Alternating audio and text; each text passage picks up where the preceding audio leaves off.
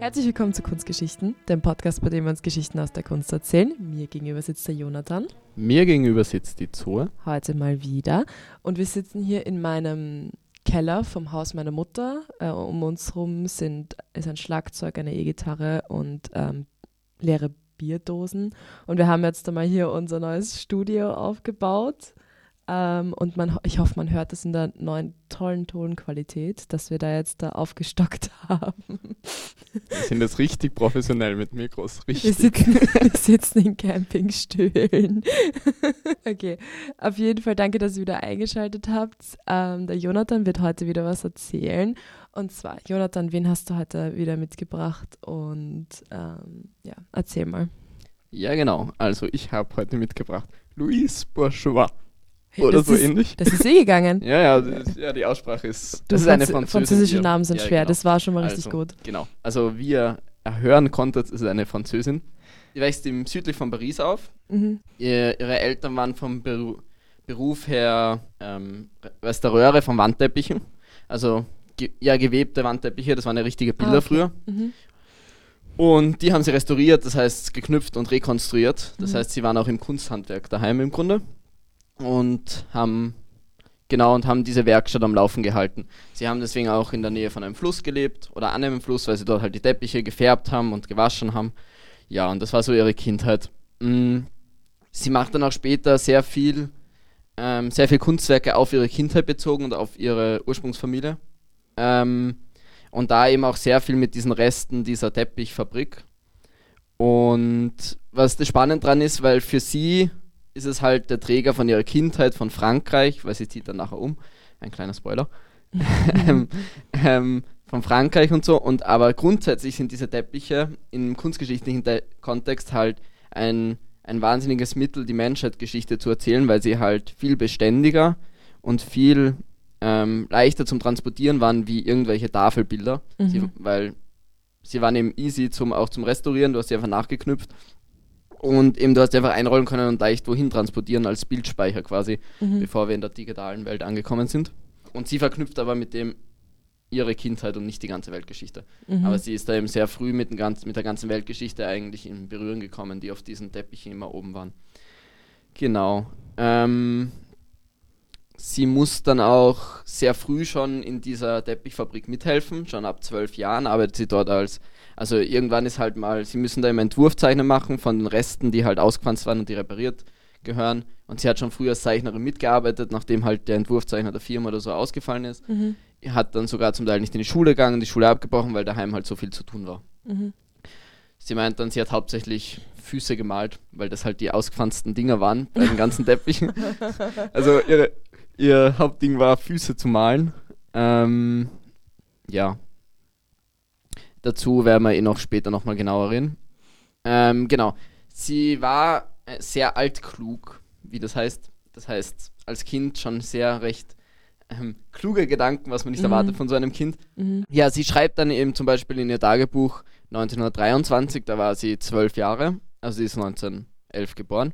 Sie schreibt eigentlich ihr ganzes Leben Tagebuch und auf Notizen und auf Zettel mit und das ist ganz spannend dann zum im Nachhinein halt lesen. Aber sie schreibt eben da schon mit elf Jahren, ich verzweifle, aber ich kann den Mut nicht finden, nachzudenken. Dabei habe ich eine ganze Menge zu denken. Die Leute, die dieses Tagebuch lesen, werden sich denken, diesem Kind steigt etwas zu Kopf. Sie hat nichts anderes zu tun, als schlafen, zu spielen und zu essen. Aber überhaupt nicht. Ich habe manches zu bedenken, Geheimnisse zu ergründen. All diese Sorgen sind nicht groß für euch, aber für mich ist das nicht das Gleiche. Also als Kind überhaupt nicht an Spielen da gedacht, sondern sie ist eher blöd vorgekommen, wenn sie gespielt hat und quasi Mhm. ein Kind war. Und ja. So, ähm, ich möchte dann auch noch auf die Beziehung zu ihren Eltern eingehen, die auch dann später in ihrer Kunst sehr viel, einen sehr zentralen Punkt einnimmt. Mhm. Ähm, ihre Mutter hat 1918 ist an der spanischen Grippe erkrankt ähm, und hat dadurch äh, Lungenprobleme bekommen, die sie bis zu ihrem Tod 1932 war sie nie mehr ganz gesund, die Mutter. Ähm, und Louise hat als Tochter ähm, die Pflegerin sein müssen von der Mutter. Und, und sie macht sich dann später irgendwie auch gefühlsmäßig mitverantwortlich für den frühen Tod der Mutter, weil sie gemeint hat, sie ist ihrem Pfle ihre ihrem, weil sie sie gepflegt hat, hat sie gemeint, sie ist dem nicht gerecht geworden und deswegen Mhm. ist die Mutter gestorben. Und das ist eine Frage, die sie eben immer weiter beschäftigt. Eben die Frage da, schlechte Tochter, gute Tochter, wandelt sich dann auch später in die Frage oder in die Selbstvorwürfe, keine gute Mutter zu sein. Also sind alles zentrale Themen später dann auch in ihrer Kunst. Äh, Die Mutter war eine sehr emanzipierte Frau, bei der der Vater sich schwer hatte, seine traditionellen Vorstellungen durchzusetzen. Und er, weil der Vater hat gemeint, er muss der Herr im Haus sein. Das war bei der Mutter nicht ganz leicht. Ähm, und Vater beginnt dann auch nach der Krankheit der Mutter ähm, ein Verhältnis mit dem Kindermädchen. Super. Ja. Das hat sie auch sehr mitgenommen, weil dieses Kindermädchen, das war circa so alt wie Louise, ein bisschen älter. Gott. Ja, Ja. das, das, das hat der Vater halt ins Haus geholt, damit die Kinder äh, Englisch lernen. Mhm. Und es war eigentlich eine recht gute Freundin von der Louise zuerst und sie hat sie ein bisschen vergöttert. Mhm. Und umso mehr hat sie das, das Ganze dann mitgenommen.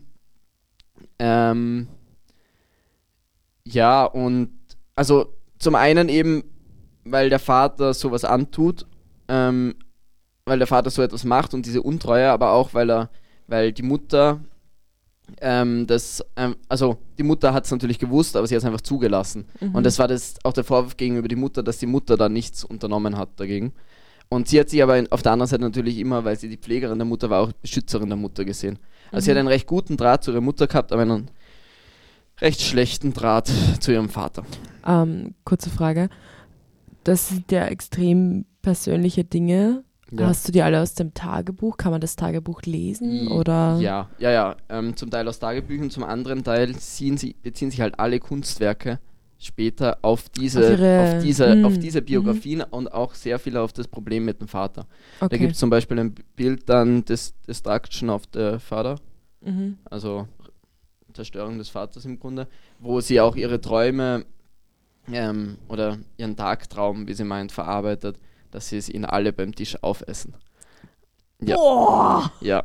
Die ganze, weil der Vater war eine sehr anstrengende Person. Er- Sie redet eben auch, dass er immer die ganze Familie zum Tisch zusammengeholt hat und dann ewig seine Vorträge und ewig reden musste.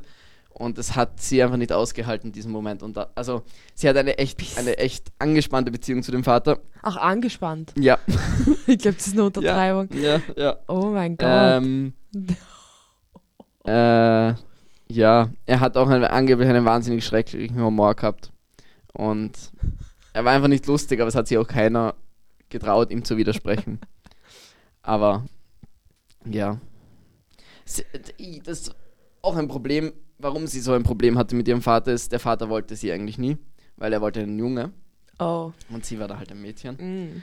Und sie heißt im Grunde ja gleich wie ihr Vater. Also, sie klar, dass die Mutter probiert hat, dem Vater sie schmackhaft zu machen, indem sie sie gleich nennt, weil ihr Vater hat Louis geheißen. Achso. Ja, Luis. Okay. Ja. Und was nämlich auch noch dazu kommt, sie schaut einfach eins zu eins aus wie ihr Vater in ihrer Kindheit. Mhm. Also, es schaut aus, als wäre sie ihm aus dem Gesicht geschnitten. Mhm. Und ja, das hat das Ganze nicht unbedingt verbessert. ja. Ähm, sie schreibt daneben, sie sagt daneben auch einmal, es war eine grausame Welt, wirklich eine sehr grausame Welt. Man musste allen andauernd beweisen, dass man was wert war, dass das eigene Leben etwas wert war. Man musste den eigenen Eltern beweisen, dass es sich für sie lohnt, das Kind zu haben. Die Eltern hatten dich nur deshalb, weil die Kirche sagte, dass sie dich haben sollten. Das ist die Welt, in die ich geboren wurde. Also sie hat sich auch sehr unter Druck gesetzt, eben den Eltern und den Erwachsenen gerecht Mhm. zu werden und besonders auch dem Vater eben gerecht zu werden und ihr zeigen, ich bin was wert. Bist du deppert. Mhm. Ja. Ähm. Ja, und eben, und in dem Zusammenhang war eben auch dieses Füße zeichnen und das in der Firma mithelfen für sie wahnsinnig wichtig, weil sie da das Gefühl ha- hatte, sie war was wert, sie hat was Mhm. gebracht. Es war wichtig. Also sie sagt eben dann bei den, so, wo sie eben so viele Füße gezeichnet hat, also machte ich es, ich machte die Zeichnung und das war sehr wichtig, weil es mir sagte, dass ich zeichnen konnte und wertvoll war. Alle fanden meine Füße wunderbar, die Füße, die ich wiederherstellte. Ich fand das nicht, aber sie fanden das sch- schon. So ging das los mit meiner Kunst. Die Füße. Die Füße. Ja, genau. Tarantino likes that. Oh mein Gott, okay. Mhm. Ja. Ja, das war so ihre Kindheit in Paris. Mhm. Sie hat dann ein Mathematikstudium zuerst begonnen, weil sie eben auch sehr logisch denkend Mhm. und sehr die Wissenschaft ergründen wollte. Ähm, hat dies aber dann aufgehört nach dem Tod der Mutter 1932 und hat sich dann der Kunst gewidmet. Mhm. Und zwar ist sie dann halt durch verschiedene Kunsthochschulen, Künstleratelier die nächsten sechs Jahre gewandelt Mhm. und hat sich halt ähm, so langsam Kunst beigebracht, sagen wir mal so. Mhm. Ähm, sie ist eben zum Beispiel, hat Kunstgeschichte, hat einen Abschluss in, in Kunstgeschichte an der Éco- École de Louvre, also am Louvre. Mhm. Cool. Ähm, und arbeitet dann dort auch als Führerin. Super wo- cool. Ja, wo sie, wo ihr eben, ja, wo ihr dann eben auch dieses Englisch, was sie ähm, in der Kindheit gelernt hat, sehr zugutekommen ist, wenn sie Ja. dort jetzt als Führerin arbeiten, Mhm. arbeiten muss. Ähm, und eben sonst zieht sie von Atelier zu Atelier und lernt so quasi. Sie sagt eben, ich zog von Atelier zu Atelier, ich wollte die Kunst studieren, aber ich wollte nicht in die staatlichen Schulen. So zog ich von Atelier zu Atelier. Mhm. Sagen wir, es waren ungefähr zwölf. Ich besuchte jedes mit einem eisernen Willen, das zu lernen, was ich noch nicht konnte. Ja, sie ging eben auch in der Zeit, es war jetzt um die 1930er, 1932, also 1933 gestartet bis 1938, ähm, eben bei den Surrealisten ein und aus. Die haben ja alle ihre Ateliers am Montmartre und so gehabt. Mhm. Und eben auch das Café von Bredon war direkt unter ihrer Wohnung, glaube ich, und war natürlich in Kontakt ständig mit denen. Ähm, sie meint aber selber, ihre Kunst ist natürlich dann auch später vom Surrealistischen irgendwie angehaucht, weil sie sich auch sehr mit dem Unbewussten beschäftigt.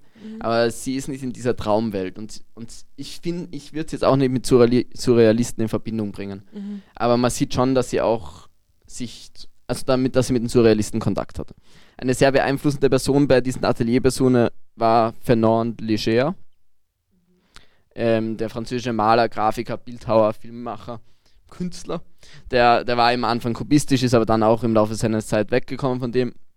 Und der hat sie eben auf die Skulptur gebracht, weil sie, sie eben in ihrer französischen Zeit malt sie recht viel und zeichnet recht viel dann. Ähm, aber dann später wird sie eher bekannt für ihre Skulpturen. Und er hat sie eben auf diese Skulptur gebracht. Sie ist dann Mhm. nicht sofort umgestiegen, aber sie ist dann eben, sie zieht dann später in die USA und ist dort dann immer lang, immer New York. Schon ja, wieder. schon Ja. wieder und ich wollte das eigentlich nicht schon wieder, aber ich habe diesen Umzug nicht bedacht, nicht vorausgeahnt. Ich habe gedacht, New wir sind bei einer Französin. New York ist interessant. Ich hoffe, Ja. dass die Hörerinnen und Hörer nicht gelangweilt werden von dem Thema New York in den 60er bis 80ern. Ja, da werden wir wieder angekommen. Aber noch nicht ganz in meiner Geschichte. Also, naja, fast. Jetzt zieht sie gleich um. Sie wandelt dann von Atelier zu Atelier. Und in der Zeit ist eben von einer Frau erwartet worden, dass sie heiratet und den Verpflichtungen einer Ehefrau nachgeht. Es ging der Gesellschaft um eine passive Frau, die hat nicht aktiv zu sein, weil der Mann hat aktiv zu sein, so Mhm. quasi. Und wer eben nicht diese Vorstellungen hatte, hatte eben ein, ein Legitimationsproblem, ähm, dass sie anerkannt wurde. Und der Vater hat ihr, weil sie nicht geheiratet hat und eben so frei einfach von Atelier zu Atelier gezogen ist, Mhm. ähm, den Geldhahn zugedreht. Und sie hat dann auch da so Schwierigkeiten gehabt. Und genau zu dieser Vorstellung macht sie später auch ein Kunstwerk, was ich finde, dass man jetzt ganz gut ein, also das war jetzt keine Skulptur ausnahmsweise, ähm, das hat sie dann 1973 gemacht. Das Bild heißt einfach No und es ist einfach eine Collage von lauter No, No, No, No, No. Und ähm, ja, und ist, äh, der Anlass besteht eben darin, dass sie sagt, ähm, man soll sich nicht sagen lassen, wie man zu leben hat ähm, und wie man zu denken hat. Und zu dem all dem sagt sie Nein quasi, zu all dem, was Mhm. die einem die Religion sagt, du musst so und so leben, was einem die Menschen sagen, was einem die Gesellschaft Mhm. sagt. Ja. Und eben, das war auch in der Zeit für sie sehr repräsent. Mhm. Sie hat dann eine Galerie eröffnet, eine ganz kleine, im einen Teil des Geschäfts ähm, von den Eltern, also in dieser Teppich-Restaurationsgeschäft, Mhm. wo sie einfach Druckgrafiken von Matisse, Redon und so weiter verkauft hat. Es war wirklich fu- futzi, diese Galerie. Man fi findet heute noch die Tür auf, also heute ist dort ein Bäcker oder irgendwas. Mhm. Und man findet heute, man sieht heute noch die Tür von, diesen, von, von dieser kleinen Galerie, die sie da erstellt hat. Ja. Ähm, man kann sie aber nicht betätigen, die funktioniert nicht, die Tür, aber sie ist noch immer da. Mhm. Also, wenn man in Paris ist, kann man sich anschauen. ähm, und genau in dieser Galerie, also die Galerie hat sie erst 1937, 38 eröffnet und da kennt, lernt sie dann auch ihren späteren Mann kennen, Robert Goldwater. Und das ist ein, ein sehr bedeutender Kunsthistoriker, hat unter anderem den Master gemacht auf Harvard, hat, Mhm. ähm, hat dann in New York promoviert und hat sich sehr viel mit der afrikanischen Kunst beschäftigt Mhm. und hat da auch sehr bahnbrechende Werke herausgebracht. zur afrikanischen Kunst. Und hat ihn dann eben schon 1938 geheiratet und ist mit ihr ihm nach New York gezogen. Mhm. Weil er natürlich hauptsächlich in New York verankert war und ja, ist mit ihm quasi mit nach New York gegangen. Jetzt, jetzt erfüllt sie zwar den Wunsch des Vaters, dass sie heiratet, Mhm. aber der Vater kam mit ihm halt überhaupt nicht zurecht, Okay. weil er war ein sehr, ich sage mal, eine sehr studierte Person, eine sehr weise Person und er, er hat sich auch, also er, ich weiß nicht, er hat gegen den Vater auch aufstehen können. Also wenn der irgendwas Lustiges gesagt hat, hat er gesagt, das soll lustig sein und so. Und er hat, also, er, und er war auch eben so ein Gegenpol zu dem Vater, was, glaube ich, Luis natürlich auch beeindruckt hat. Ähm, ja. Eben jetzt in den USA steigt sie dann nach und nach von der Malerei zur Skulptur um. Und wird es immer mehr zu, äh, ja, Bildhauerin, so heißt das. Zur Bildhauerin. Wann, wann zieht sie jetzt genau um? 1938. Was ist da zurzeit los in New York? Was los ist in, also noch nicht ganz 1938, aber es fliehen die ganzen Surrealisten dorthin, weil sie vom Krieg fliehen. Und die bringen quasi eben diesen, die ganzen Europäer kommen nach New York und bringen quasi in New York die Kunst, die sie bisher noch nicht kannten. Ja. Ähm, weil, und das ist eben auch, sie trifft dann dort die ganzen Surrealisten, die sie aus Frankreich natürlich kannte. Ja. Sie ha hat nicht so wahnsinnig viel von ihnen gehalten, aber das ist eine andere Geschichte. Also, ähm, ja, und im Grunde erlebt davor, wir haben, wir haben zwar schon, wir haben wahrscheinlich etwas Hoppe und so dort in der Zeit schon, aber ja, eben die, die Europäer bringen nach Duchamp, das war der letzte, glaube ich, der war dann halt, der war ja 19, nach dem Ersten Weltkrieg eigentlich dort, Mhm. ähm, kommen jetzt eben die ganzen Surrealisten und die ganzen Europäer, die, weil zu dem Zeitpunkt zählt ja noch Europa als das Kunstzentrum. Mhm. New York wird es jetzt erst langsam. Oder ja, und das ist so der Anfang, würde ich sagen, mit dem Krieg, dass alle Künstler dorthin flüchten. Genau, sie geht dorthin nicht wegen dem Krieg, sondern wegen dem Mann, was natürlich trotzdem nicht schlecht war, dass sie nicht im, in, in Frankreich zum Krieg sein musste. Ähm, ja, sie adoptiert dann gleich den ersten Sohn. Mhm. Ähm, das war aber zuerst ihre eigene Entscheidung. Der, der Mann wollte ursprünglich gar keinen Sohn. Ähm, sie meint dann später, sie hat das Interesse dann irgendwann an den Kindern verloren und der Mann hat sich liebevoll um sie gekümmert. Das ist das, ist das was Boah, das sie ist meint. hart. Ja, das ist das, was sie halt zu sich selber meint. Ja. Oder was sie aus ihren Notizen hervorgeht und was sie auch immer meint. Und das, dies, auch aus den Selbstvorwürfen eine schlechte Mutter zu sein. Ähm, sie hat eben, sie hat nämlich auch recht ziemlich volles Programm gemacht mit ihren Kindern. Also sie hat 1939 ein Waisenkind adoptiert, 1940 den ersten Sohn und 1941 den zweiten Sohn bekommen. Mhm. Also hat er und hat dann eben recht schnell drei Kinder gehabt innerhalb von zwei Jahren. Ähm, ja, und in der Zeit wurde sie auch nicht als Künstlerin wahrgenommen im Grunde. Sie wurde als Mutter und als bedeutende Kunsthistorikerin, äh, als Frau einer bedeutenden Kunsthistorikerin, aber nicht als Künstlerin, nicht wirklich. Sie war zwar zum Beispiel, es war eine recht wegweisende Konferenz für die moderne Kunst in den USA, ähm, Art Session im Studio ähm, 35, ähm, wo eben Robert Motherwell, Mark Rothko, Barnett Newman, Ed Reinhardt, Willem de Konig, Alf, alle, dabei Alle waren. Künstler, Ah. die ich nicht so gern mag.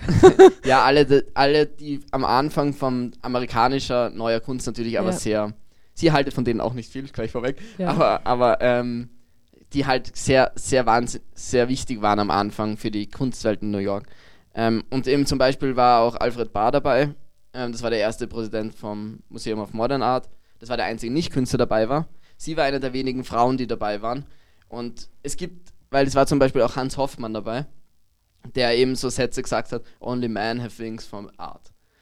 Und äh, deswegen war es schon ein Wunder, dass sie überhaupt geduldet wurde, da dabei zu sein bei so einer Konferenz. Ähm, sie hat, also man hat dann auch Themen einbringen können und sie hat, und die diskutiert, jeder hat das auf seinen Zettel schreiben können und ihre Themen wurden auch nicht diskutiert, weil ihre Themen war, wie gebärt man Kunst und wie kommt, und das war ihnen allen viel zu frauenbelastig und, und viel zu, also das hat ihnen nicht reingepasst und das Mhm. wurde nie diskutiert und wurde einfach übergangen.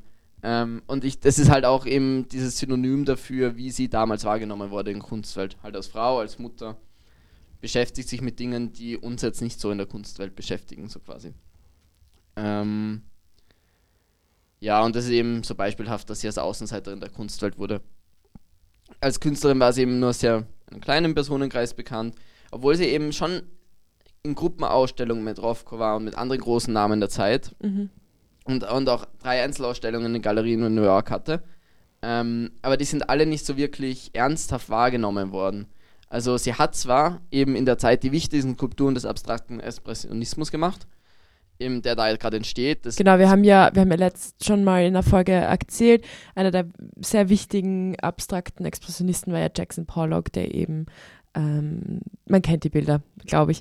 Ähm, und die anderen, wir haben jetzt schon dreimal den Namen Rothko erwähnt ähm, und Newman, das sind, ähm, können eben auch zum abstrakten Expressionismus und ich hasse diese Bilder ähm, und ich glaube sehr viele Leute auch, weil das sind sozusagen geometrische Formen, manchmal nicht mal Formen, manchmal nicht mal Formen. Ähm, und große, einfärbige Dinge als Komposition und das war damals die Kunst und noch ganz kurz, es wurde sogar ein Bild attackiert von Newman damals, weil jemand so pisst war, dass das in einem Museum ausgestellt wird. Ja, und besonders, dass der Staat angekauft hat. genau, dass dass es angekauft wird. Mit Steuergeld quasi. Das Genau. so sehr gut. Das war in Deutschland. Also ich war- verstehe ja, sie Ja. sehr gut, wenn sie keinen Bock hatte auf diese Leute. Ja. Ähm, ja, aber sie hat eben, und sie hat in der Zeit auch die wichtigsten Skulpturen dieser Stilrichtung eigentlich Mhm. gemacht. Aber sie wurde eben komplett übergangen. Das war allen wurscht. Und sie hat zwar gute Re Rezessionen zum Teil zu diesen, zu den Ausstellungen bekommen, aber also, ja, ganz nett. Ja, war. Also nicht, es hat sich niemand wirklich ernsthaft damit jetzt auseinandergesetzt. ja. Ähm, ja.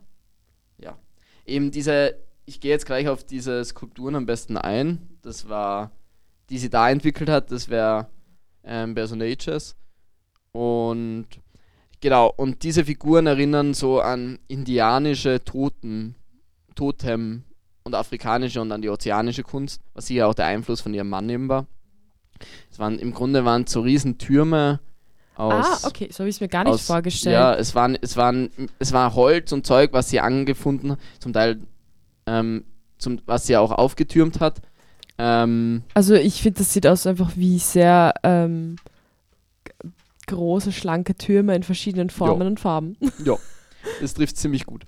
Und warum heißen die jetzt so? Ähm, sie hat gemeint, äh, mit dies, diese Objekte sollen die Leute, die sie aus Frankreich vermisste, ein Ersatz dafür sein quasi. Sie, sie schafft sich eine Rekreation der Personen, die sie in Frankreich verlassen hat müssen. Aber es okay. okay. wieder schaffen deren Anwesenheit, ja. Gut. Mhm. Ähm, es, sie meint auch, es war auch der Bezug zur Stadt New York da, weil plötzlich alles so riesig war. Mhm. Und alles so hoch und Ding und sie war komplett überfordert und Mhm. komplett, also von dieser riesig und von diesen neuen Maßstäben, die da plötzlich in New York ähm, sie, sie da kennengelernt hat. Ähm, zum Beispiel ein Künstlerkollege, über den ich auch schon mal was machen wollte, der auch ein Bildhauer ist, der aber jetzt noch ein bisschen länger warten wird, weil der sehr ähnlich ist zu ihr, ähm, ist Alberto Giacometti. Ähm, als er 1965 das erste Mal nach New York kam, der war auch nie lange in New York und hat New York nicht mögen, ähm, äh, da war er so verun äh, also er hat eine Figurengruppe für den Platz eigentlich machen sollen oder gemacht und er war so verunsichert von diesen Größen, dass er sich halt überlegt hat, diese Figurengruppe jetzt größer zu machen, als er sie eigentlich geplant gehabt hat. Und das ist halt, ich glaube, finde, da sieht man halt diesen, diesen Eindruck, den die Künstler damals hatten, die jetzt in diese Riesenstadt kamen mit den neuen Maßstäben. Was sie eben auch hat und was eben auch da ihre Kunst repräsentieren sollte. Genau. Dann nach dem Zweiten Weltkrieg ist sie dann immer wieder nach Frankreich gereist und da ist dann auch ihr Vater gestorben. 1951. Ja, endlich. Es war ein sehr bedeutender Wendepunkt dann Ja. in ihrem Leben, was sie auch sehr mitgenommen hat, diese eben diese Beziehung, diese problematische Beziehung zu ihrem Vater. Mhm. Ähm, und sie ist dann in Depressionen verfallen und hat sich auch in psychiatrische Behandlung ähm, begeben. Und aus der Zeit gibt es eben Wahnsinn, äh, also ab der Zeit gibt es wahnsinnig viele lose Zettel, die sie irgendwo gefunden hat. Ähm, ich weiß nicht, es sind einfach so Zettel. Da Wow. hat sie einfach auf alles draufgeschrieben, was sie so finden konnte. Irgendwelche, es waren zum Teil Wortfetzen, Gedichte, in dem sie die Therapie quasi aufgearbeitet hat. Und wenn man die liest, hat man wirklich das Gefühl, man trifft auf eine Frau, die wahnsinnig viel Angst hat, die Trauma hat, die Selbstvorwürfe, die Qualen, Neid, Hass, Selbsthass. Also da, da hast du das Gefühl, du triffst auf eine Frau, die die ganze Zeit von Angst getrieben war. Ich, ich glaube, das muss man ein bisschen differenzierter sehen, weil sie hat natürlich diese Zettel auch nur geschrieben über die Themen, weil das war ihre Therapie zu den Themen. Ähm, also ich darf jetzt, ich glaube, man darf sie jetzt nicht darauf ähm, reduzieren. Mhm. Ähm, ja, aber ab da ändert sich eben auch ihre Kunst. Zum einen geht sie weg vom Holz, eben zu Latex, zu allen möglichen. Da jetzt ändert sie, jetzt, jetzt ändert sie ihre Materialien immer wieder. Und es sind nicht mehr so Formstudien ihr, ihre Skulpturen, sondern sie zeigt immer mit ihren Skulpturen ähm, äh, emotionale Zustände. Also sie greift jetzt eben auch in der Kunst ihre Emotionen und ihr Unterbewusstsein auf und meint auch, es ist halt meist schmerzhafter Art. Gut, ein gutes Beispiel dafür ist ein Werk, was sie erst viel später macht. Äh, Cells, das heißt Zellen halt eben. Sie beschäftigt sich mit diesen Zellen dann fast 20 Jahre. In den 90er Jahren eben erst. Ähm, und das sind Rauminstallationen, also Räume in Räumen, im Museen, wo sie irgendwelche Objekte arrangiert, die ihr Innerliches wiederbilden sollen, wenn ich das mal so sage. Ähm, und in diesen Räumen probiert sie in jedem Raum das Grundthema Schmerz zu widerspiegeln. Und es sieht doch so aus. Es sieht doch so aus. Ich habe es vor mir, ich habe schon gegoogelt und es sind wirklich, wie soll ich sagen, Zelle ist ein gutes Wort. Es sieht aus wie eine Gefängniszelle und innerhalb von dieser Gefängniszelle und auch außerhalb rundherum sind total komische Objekte, Kugeln und, und Betten und also wirklich aus einem Albtraum, straight out of Albtraum. Und es ist so richtig, du, man schaut sich das an und man, man denkt, man ist irgendwo gefangen, wo man absolut nicht sein will. Ja. Irgendwie. Also, so ja, ich, ich finde sie wahnsinnig, also, also ich würde echt gern wahnsinnig im Museum erleben und dieses, dieses Gefühl von diesem Unbehagen, was man da hat, also ich weiß nicht, ich finde, ich find, die sind so ein Erlebnis. Ich habe gar nicht gewusst, dass eine Skulptur so ein Erlebnis bieten kann und so eine Atmosphäre schaffen kann. Das finde ich sehr. Ähm, sie sagt eben dazu, äh, mein Werk beunruhigt den Betrachter, aber niemand will gestört werden. Die Öffentlichkeit ist sich nicht völlig bewusst, welche Wirkung mein Werk auf sie ausübt, aber sie weiß, dass es beunruhigend wirkt. Und ich finde, das trifft es ganz gut. Also es wirkt irgendwie beunruhigend, man weiß nicht ganz, wo man das jetzt einordnen soll. Mhm. Ähm, aber ja, es trifft einen irgendwie. Und eine andere Aussage, ähm, die finde ich auch sehr ihren Zugang zur Kunst zeigt ähm, und warum sie Kunst macht. Ähm, es geht nicht um glückliche Menschen. Glückliche Menschen haben keine Geschichten. Wenn man Schwierigkeiten hat und Trauma, probiert man diese immer und immer wieder zu verarbeiten. Und das ist, was einen antreibt, auch wenn es keine Heilung gibt.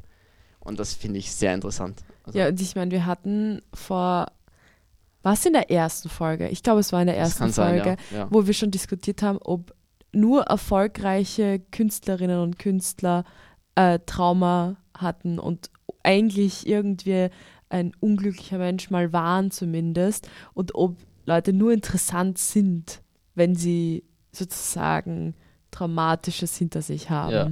oder so ein bisschen verrückt sind. Ja. Und, und bei ihr, bei ihr trifft es auf jeden Fall zu, weil das ihr Weg war, deswegen hat sie Kunst gemacht eben, weil sie es damit verarbeiten musste und immer wieder verarbeiten musste und nie gelöst worden ist. Sondern sie, sie, sie hat ja selbst erkannt, sie verarbeitet es und weiß, dass das Problem danach noch bestehen wird. Aber es ist einfach ihr Weg, mit dem fertig zu werden und mit der Welt fertig zu werden. Mhm. Und mhm. ja, eben, ich glaube, es hat wirklich Künstler gegeben, die das, die das eben Kunst deshalb hauptsächlich gemacht haben. Und ich finde halt Wahnsinn, wie sie das in ihren Skulpturen dann eben vermitteln kann auf der unterbewussten Ebene. Absolut. Und wenn jetzt irgendjemand so ist, hey, das würde ich jetzt total gern sehen, wie das ausgeschaut hat, ähm, auf unserer Instagram-Seite Kunstgeschichten unter, unterstrich Podcast äh, posten wir dann parallel, wenn wir die Folgen auch posten, äh, alle Bilder, die ihr braucht, um so ein bisschen Eindruck zu bekommen, über was wir hier reden. Jo. Kurzer, sorry, kurzer Werbeeinwurf. Okay. Mhm. Ja.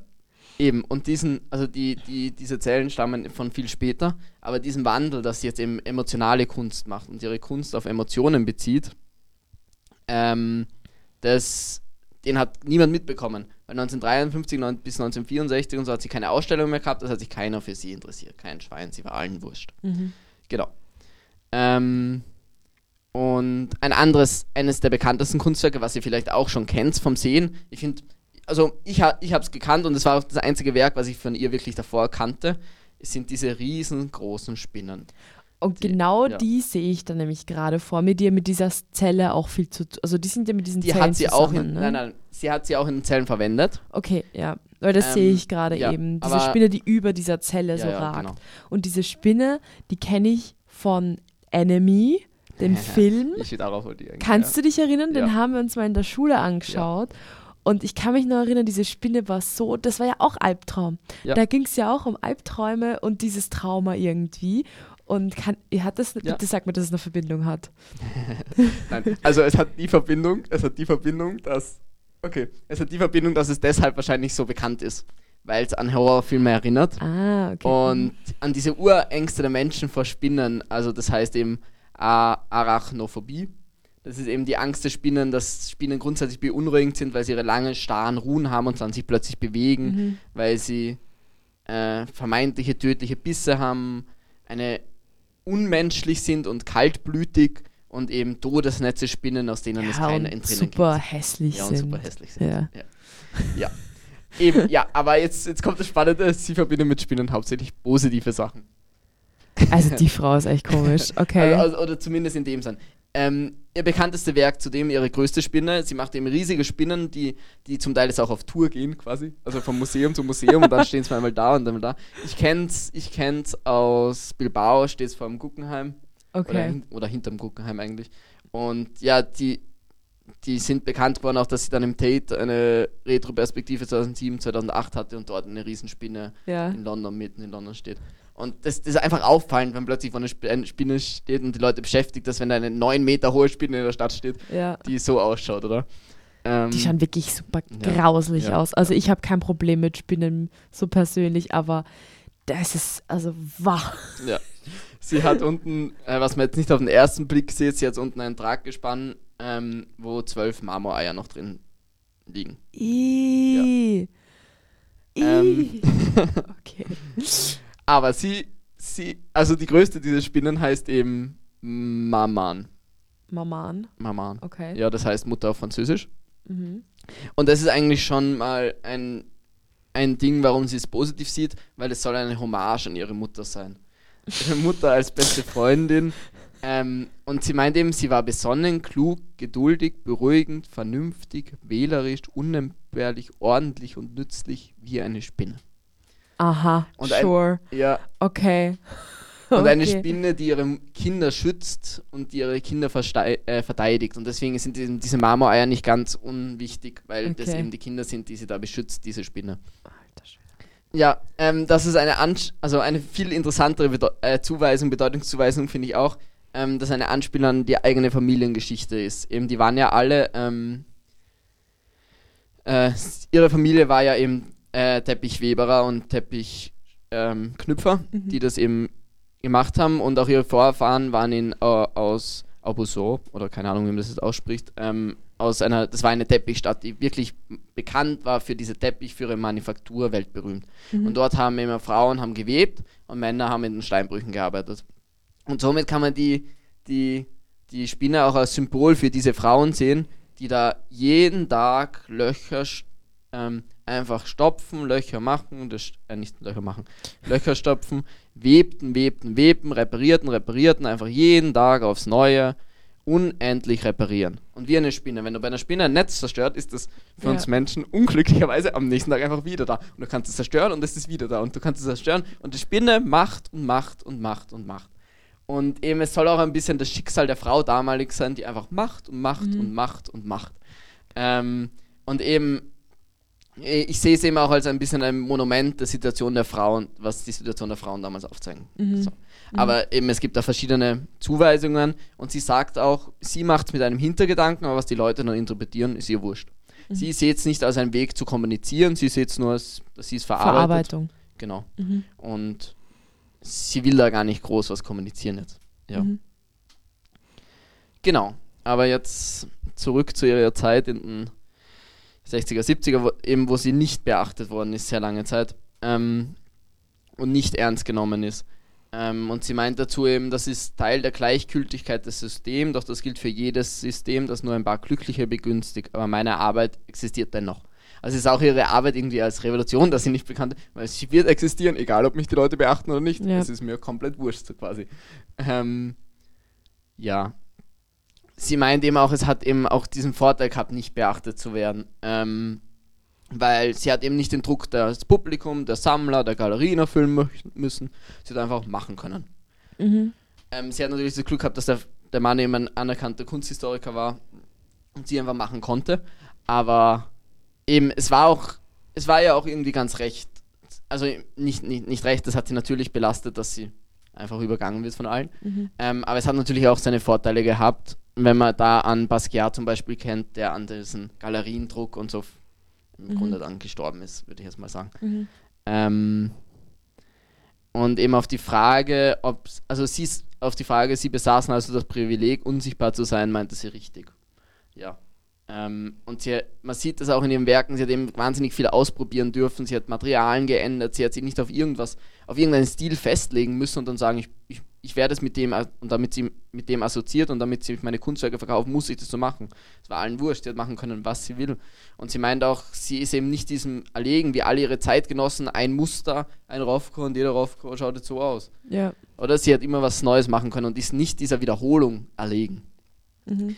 Ja, und sie eben, und was eben auch immer ein sehr wichtiges Punkt ist im New Yorker Kunstleben, ist das Museum of Modern Art ähm, weil das war so das Zentrum. Und wir haben das auch bei Kusama gehabt, die wahnsinnige Kritik an diesem MoMA geübt haben.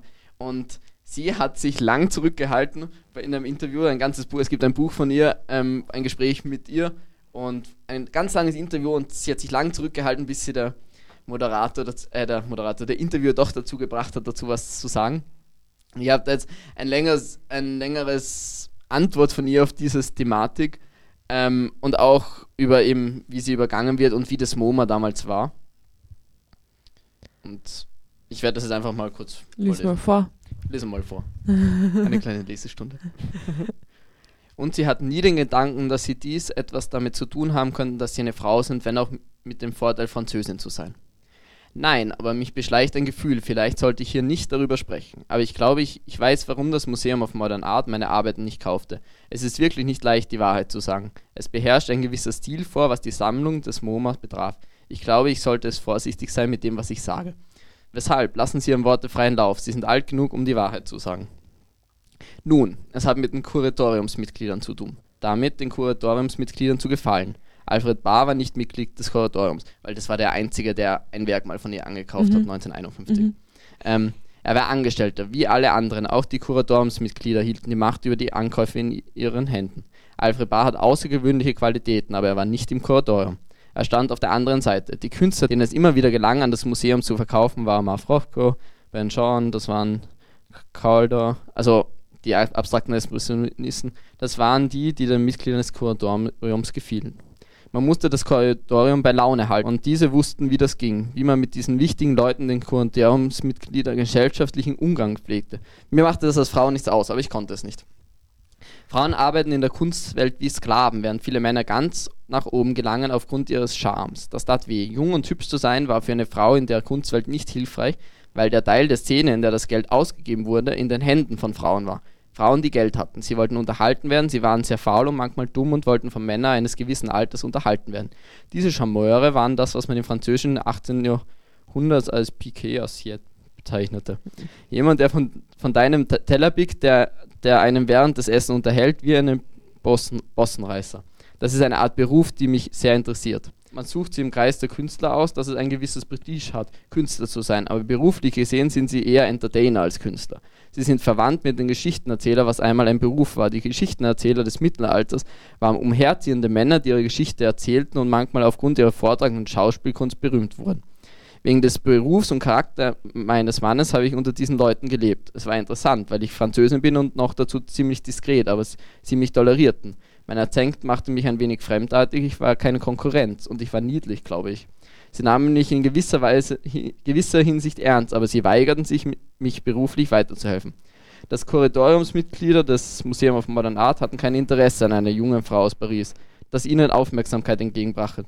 Der schmeichelte ihnen nicht. Sie waren nicht interessiert an meinen drei Kindern, gesellschaftlich war ich damals eindeutig irrelevant. Sie wollten männliche Kunst, und zwar solche, die für sich behielten, dass sie verheiratet waren. Sie wollten männliche Künstler, die alle erschienen und ihre charmanten Gäste spielten. Rofko konnte äußerst charmant sein. Es war eine höfische Gesellschaft. Die Künstlerclowns kamen an den Hof, um dort für Unterhaltung und Charme zu sorgen.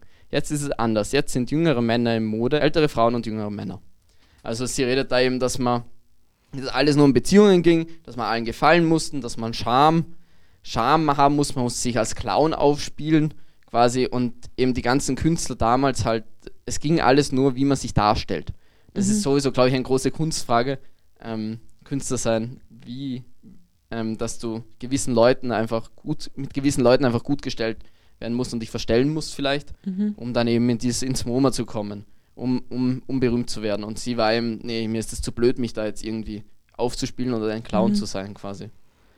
Ja, sie meint eben dann später noch, aber da geht es auch wieder nur um dieses Clown sein und um das Charmeur sein.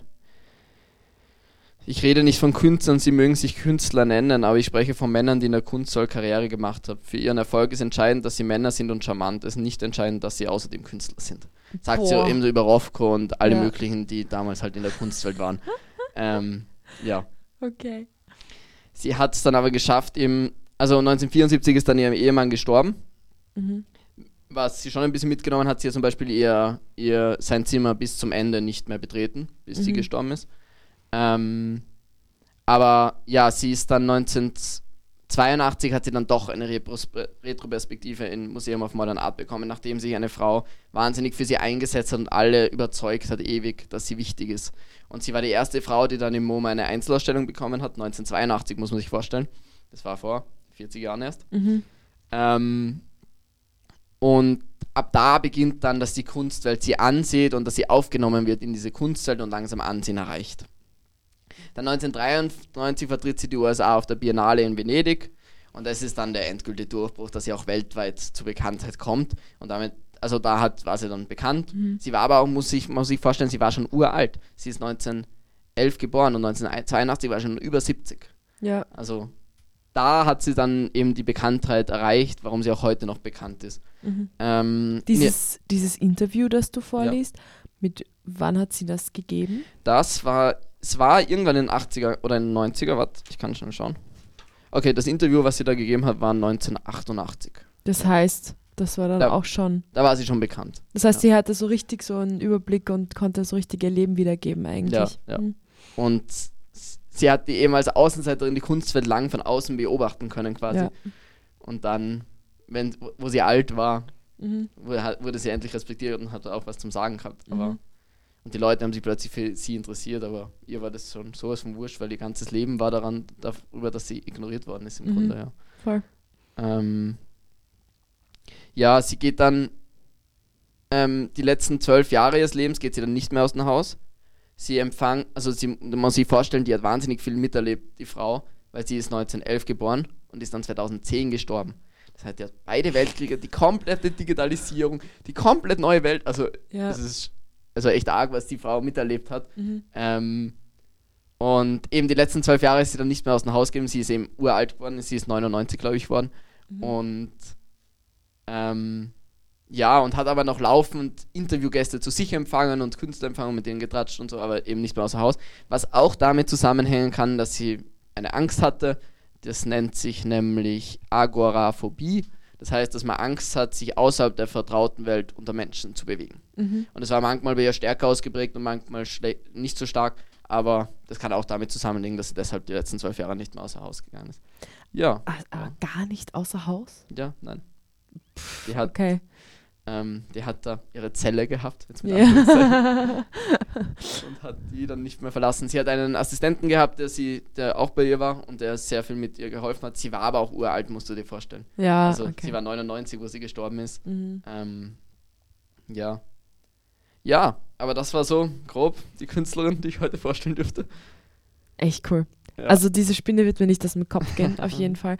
Aber wirklich interessant, mal jemanden zu, also von jemandem zu hören, der so einen Außerhalb-Blick hat. So, ja. weil von wir wissen viel über Rothko und wir wissen viel über die Männer dieser Zeit, aber dass es dann eine Perspektive gibt von jemandem, der auf sie draufgeschaut hat, aber halt von außen, das ist halt schon was echt Ja.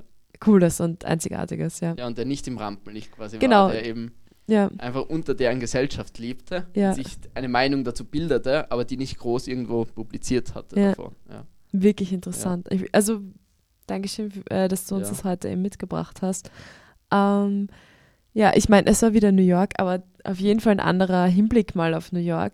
Und wir werden uns in Zukunft auch äh, Mühe geben, mal andere Kulturen und andere ähm, Orte in der Welt und andere Kunst-Hotspots zu besprechen.